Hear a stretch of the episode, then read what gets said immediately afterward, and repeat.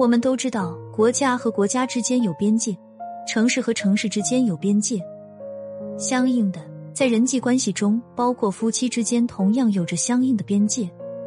比如心理边界，心理边界主要包括以下两种类型：一是身体层面的，二是心理层面的。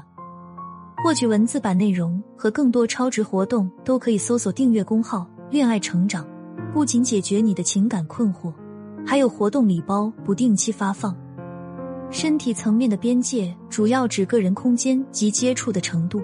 可以通过衣着、住所、身体距离等方式来表达。心理层面的边界，主要是在想法、观念、信仰等方面独立于他人。心理边界的作用是保护自尊和对自己情绪的控制力。人际边界不清，往往有多种表现，在亲密关系中最容易表现为以下两点：一、过度控制。可表现为批评、命令、指责、羞辱、跟踪、调查，甚至是一种过度对你好、胡闹；严重的还会有限制人身自由等等。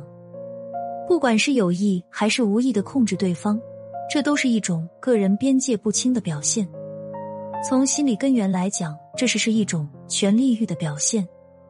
二、过度暴露，这样的情况包括以下两种现象：第一种。是不注重身体隐私，因为男人都是视觉动物，就算你外貌再好看，天天在他面前，时间一久，照样会审美疲劳。所以，学会保护身体隐私，又会适当展现，这也是情感保鲜很重要的因素之一哦。第二种是信息没有隐私，通常情况下，在不熟悉的人面前暴露自己的私密事。不仅无法拉近距离，反而会给他人带来不适感。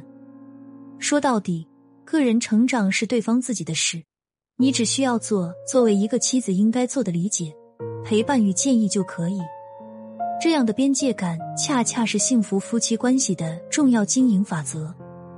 婚姻往往意味着你当时的选择就是一辈子的选择，后期想改变，成本太高。